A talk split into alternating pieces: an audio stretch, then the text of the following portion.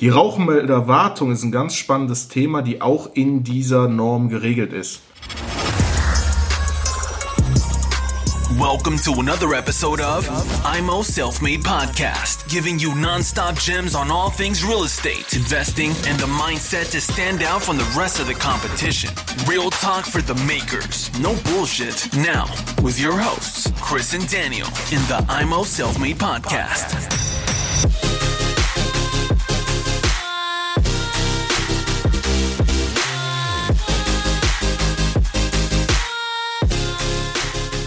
Herzlich willkommen hier bei Imus Selfmade mit dem Daniel und dem Chris und immer noch unserem Profi im Bereich Elektrik, Gebäudetechnik. Ach, er weiß einfach alles. Heute geht es um das Thema und das ist ein sehr, sehr beliebtes Thema. Und wichtig vor allem, ist wichtig. Und sehr, sehr wichtig, Rauchmelder. Bei mir ist es so, ich habe sehr, sehr viele Wohnungen in Leipzig ich habe diese Pflicht noch nicht mit den Rauchmeldern, wird aber letztendlich, gehe ich davon aus, kommen. Hier, wo wir sitzen in NRW, ist es ja Pflicht. Christoph, erzähl uns mal, wer braucht überhaupt einen Rauchmelder? Ja, hallo nochmal und äh, Rauchmelder. Steigen wir direkt ein. Grundsätzlich hier in NRW gilt die Rauchmelderpflicht. Seit? 2018, ja. 2017? Irgendwie sowas. Okay. Schlag mich nicht drauf fest. Äh, die also wenn ihr jetzt genau wissen wollt, googelt's mal nach, aber die letzten zwei, drei Jahre ist es gekommen, dass es hier in NRW Pflicht ist. Ja. Jedes Bundesland legt die Pflicht selber fest. Da gibt es auch Unterschiede in den Baujahren, richtig? Ja. Also achte darauf, lieber. Um das Ganze dann auch noch schön deutsch zu machen, gibt's dafür natürlich eine Norm. Was haben wir nicht genormt? Also ganz ehrlich.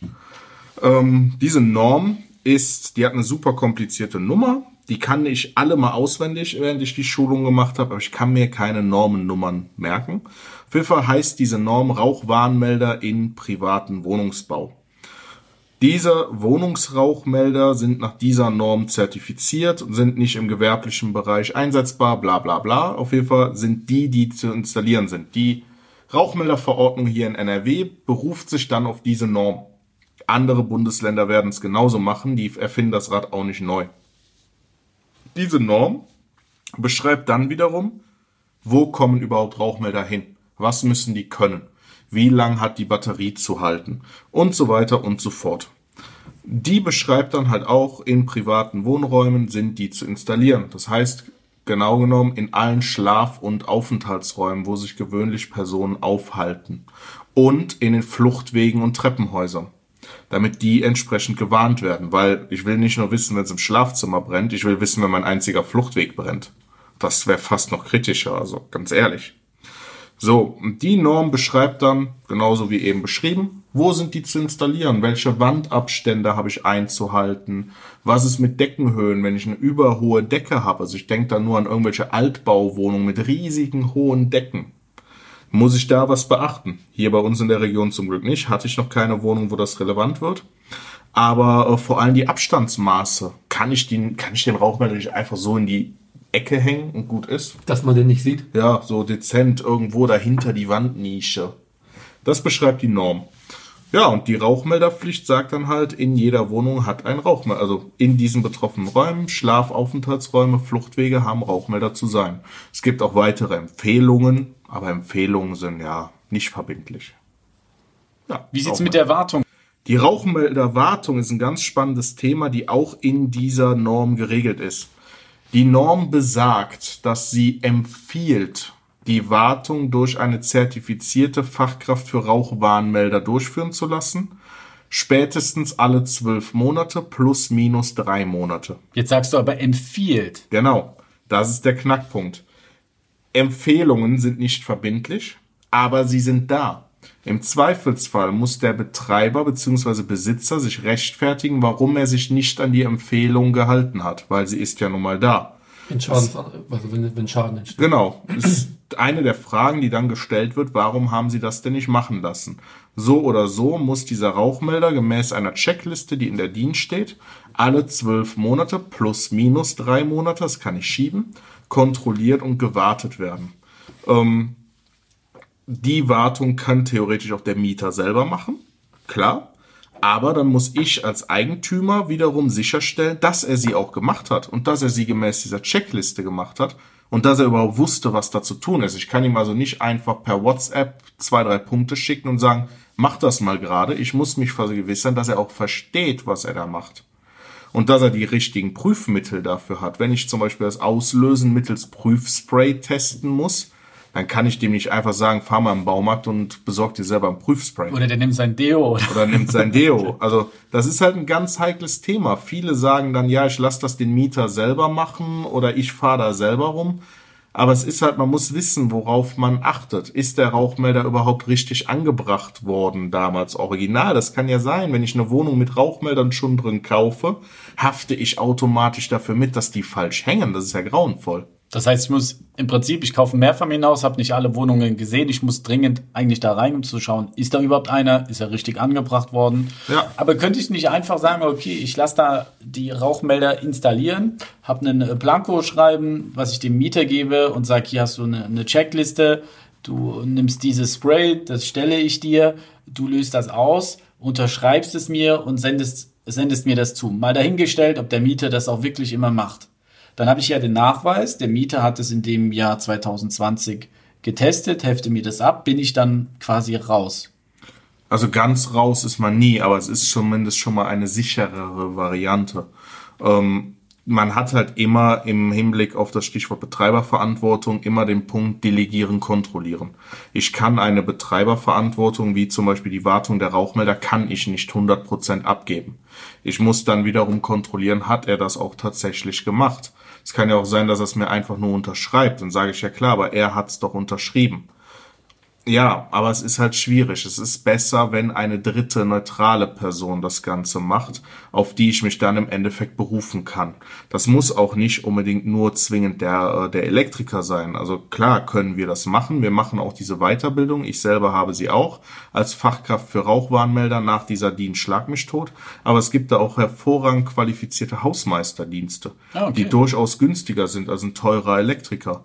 Ähm, viele Dienstleister, die Zählerwechsel anbieten, bieten das mit an. Die Zählerablese-Service bieten sowas auch an. Also grundsätzlich gibt es verschiedene Möglichkeiten, diese Kontrolle durch Dritte zu realisieren.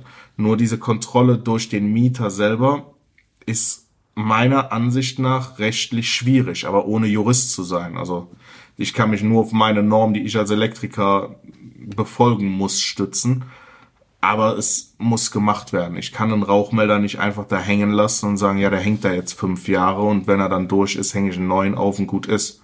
Genauso bei der Anschaffung der Rauchmelder. Eine ganz wichtige Sache. Ich kann nicht einfach im Baumarkt gehen und irgendeinen Rauchmelder holen. Für 70 Cent das Stück. Oder immer bei Amazon irgendwelche Einwegrauchmelder bestellen. Ich muss gucken, sind diese Rauchmelder nach dieser DIN überhaupt zertifiziert? Kann der das überhaupt, was die Norm fordert? Das ist nicht einfach so, ich kaufe mir bei Aldi so ein Dreierpack Rauchmelder und. Wie, wie erkenne ich das denn? Also jetzt, ich meine, viele werden sich jetzt die Frage stellen und sagen, ups, ich habe bei Aldi äh, den Einkaufskorb voll gemacht, habe die überall reingehangen. Passen die überhaupt? Also es gibt natürlich diese Norm Rauchmelder in äh, Wohn- und äh, also in privaten Wohnräumen. Die muss dann auf dem Rauchmelder entsprechend, also zumindest auf dem Karton in der Anleitung irgendwo erwähnt sein ein äh, herstellerneutrales Label, das das Ganze nochmal ein bisschen was harmonisieren soll, ist das sogenannte Q-Label. Das ist nichts Verbindliches, das ist ein Zusammenschluss verschiedener Hersteller. Die haben, das Logo ist auch tatsächlich so ein schönes Q, ist ganz komisch geformt, hat ein Designer viel Spaß. Diese Rauchmelder erfüllen diese Norm und sind sogar noch ein wenig strenger in ihren Fertigungsprozessen. Ich verarbeite grundsätzlich als Fachkraft nur Rauchmelder, die Q-Label zertifiziert sind, weil das einfach eine vernünftige Qualität ist.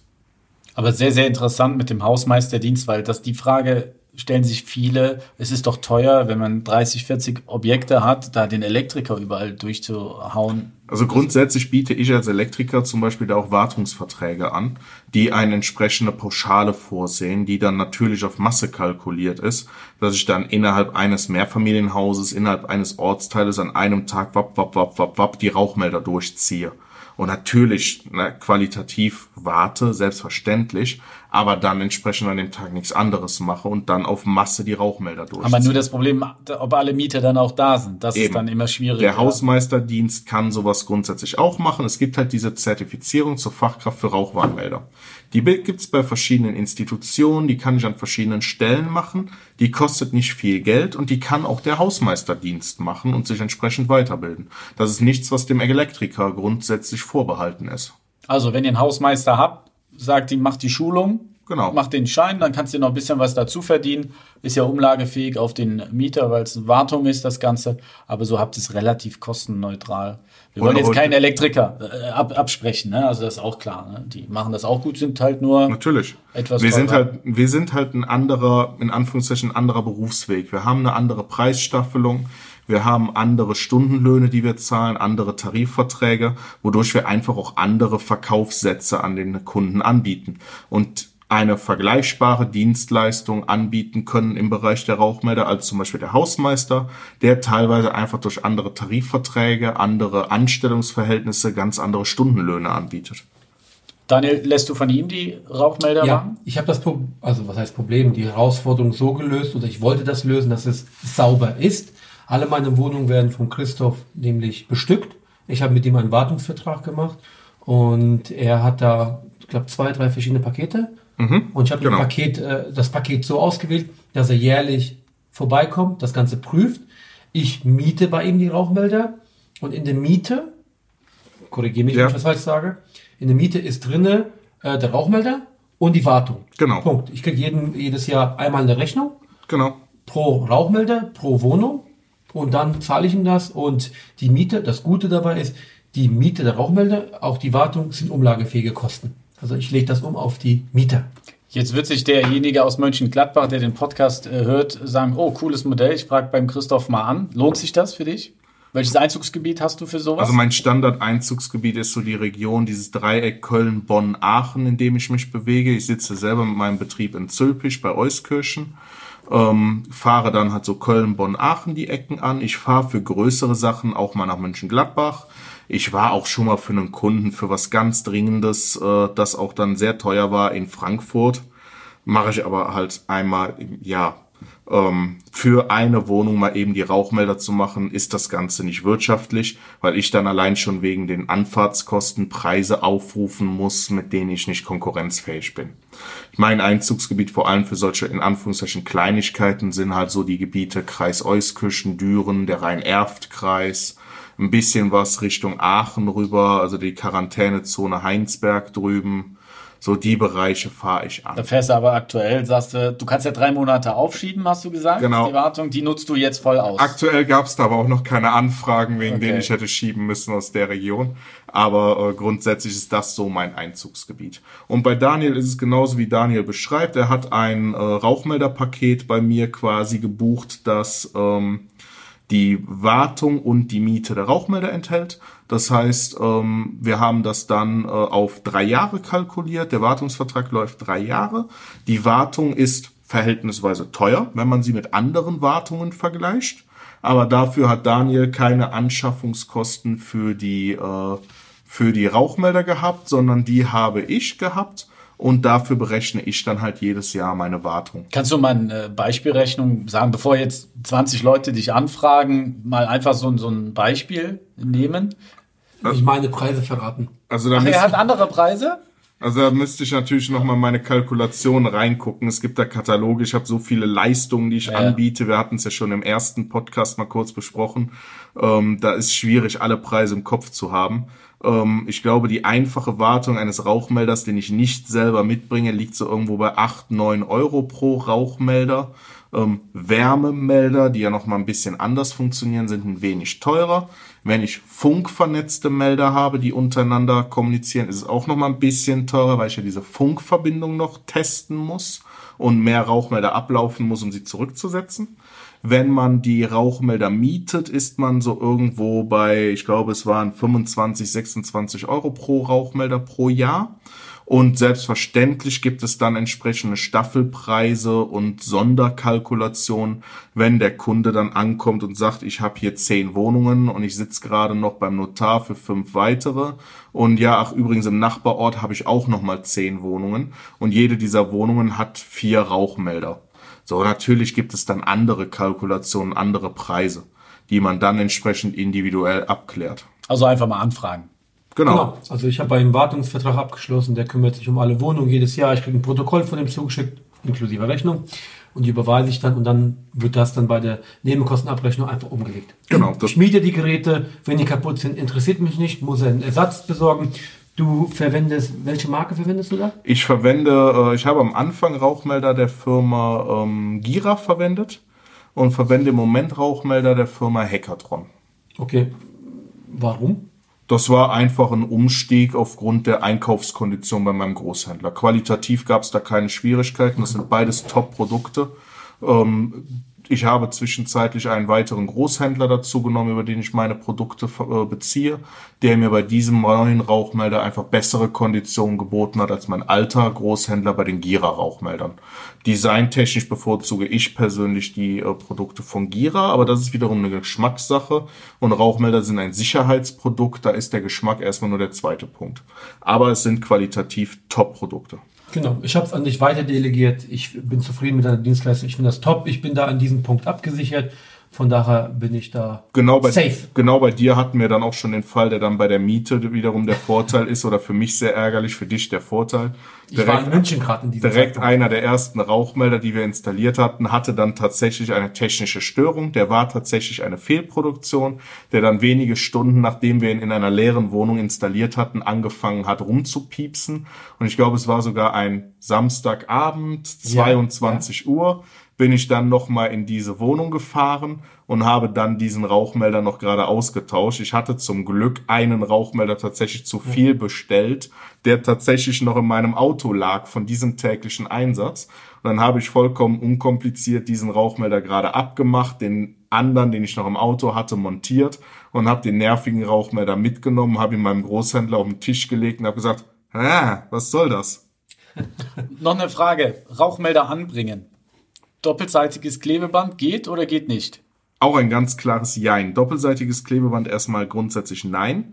Ähm, es kommt auf die jeweilige Zulassung des Rauchmelders an. Grundsätzlich ist beim Rauchmelder der Rauchmelder so zu montieren, wie der Hersteller des Rauchmelders es vorgesehen hat. Wenn der Rauchmelderhersteller sein Produkt nicht explizit für vorgefertigte Klebepads, doppelseitiges Klebeband oder diese äh, beliebten Magnetmontagen vorgesehen hat, sind diese grundsätzlich nicht zulässig. Nur wenn der Rauchmelderhersteller in seiner Montageanleitung explizit sagt, ihr dürft die auch mit so einem Magnetpad installieren oder mit doppelseitigem Klebeband, nur dann darf das gemacht werden. Und explizit nur dann. Aber ich glaube, da machen viele was falsch, ne? Ich denke auch. Also, ja. Ich stell mal vor, es brennt und das Ding fällt runter und verbrennt und dann macht er gar keinen Lärm. Ich habe jetzt äh, ein Haus gekauft bei einem und da habe ich gefragt, sind Rauchmelder drin? Und er meinte, ähm, ja, sind drin. Ich so, ist Altbau, ja? Sag ich ja, und wer hat die angebracht? Sagt er, ja, ich selbst. Äh, Sag ich ja, und, und wie? Wie hast du das gemacht? Weil es ja auch Altbau und hast du überhaupt so einen Schein? Nö, nö, habe ich selbst gemacht. Ich habe, kennt ihr diese Klostopfer, wenn das Klo äh, verstopft ist, diese Pömpel. alten Dinge. Die hat er mit Panzerband, da haben wir es wieder, um einen Besen drum gemacht. Da passt der Rauchmelder genau rein in diese, diesen Klo-Stöpsel-Ding, ja. Und dann hat er das mit doppelseitigem Klebeband, hat gar nicht gelesen, ob, ob es jetzt, deshalb war die Frage auch, ob man das überhaupt darf an einem Rauchmelder und hat das so, ist der von Wohnung zu Wohnung rangegangen und hat das oben dran gemacht. Und der arbeitet ähm, mit diesen Bescheinigungen.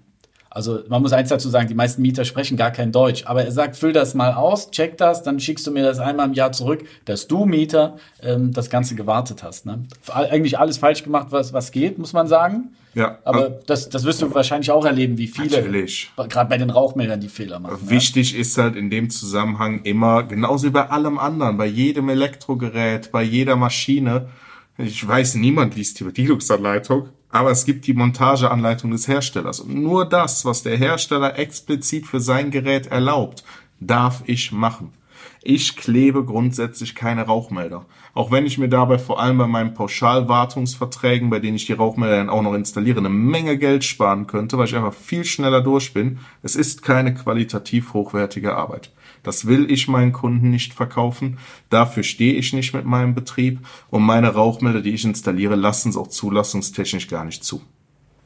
Das heißt, die werden geschraubt. Die werden Klassisch. geschraubt. Okay. Ich komme in jede Wohnung mit einem Akkustaubsauger und einer Akkuschlagbohrmaschine mit einer kleinen Kiste Schraubendübel.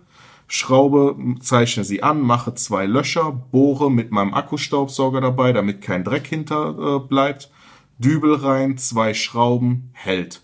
So, und die Rauchmelder sind ja alle gleich groß. Machen wir uns doch nichts vor. Die kommen doch nicht wieder raus. Wovor hat man denn Angst? Man will sich doch nur die Arbeit wegnehmen, das Ding aufhängen zu müssen. Die, wenn ein neuer Rauchmelder kommt, kommt der wieder an dieselbe Stelle. Und die Rauchmelder haben meistens so schöne Langlöcher in der Befestigung, dass ich die alten Löcher auch bei einem neuen Rauchmelder in 80, 90 Prozent der Fälle einfach wieder benutze. So, selbst wenn ich den Rauchmelder austausche, ja, ich muss dann auf die Leiter gehen, aber an meiner Decke passiert doch nichts mehr.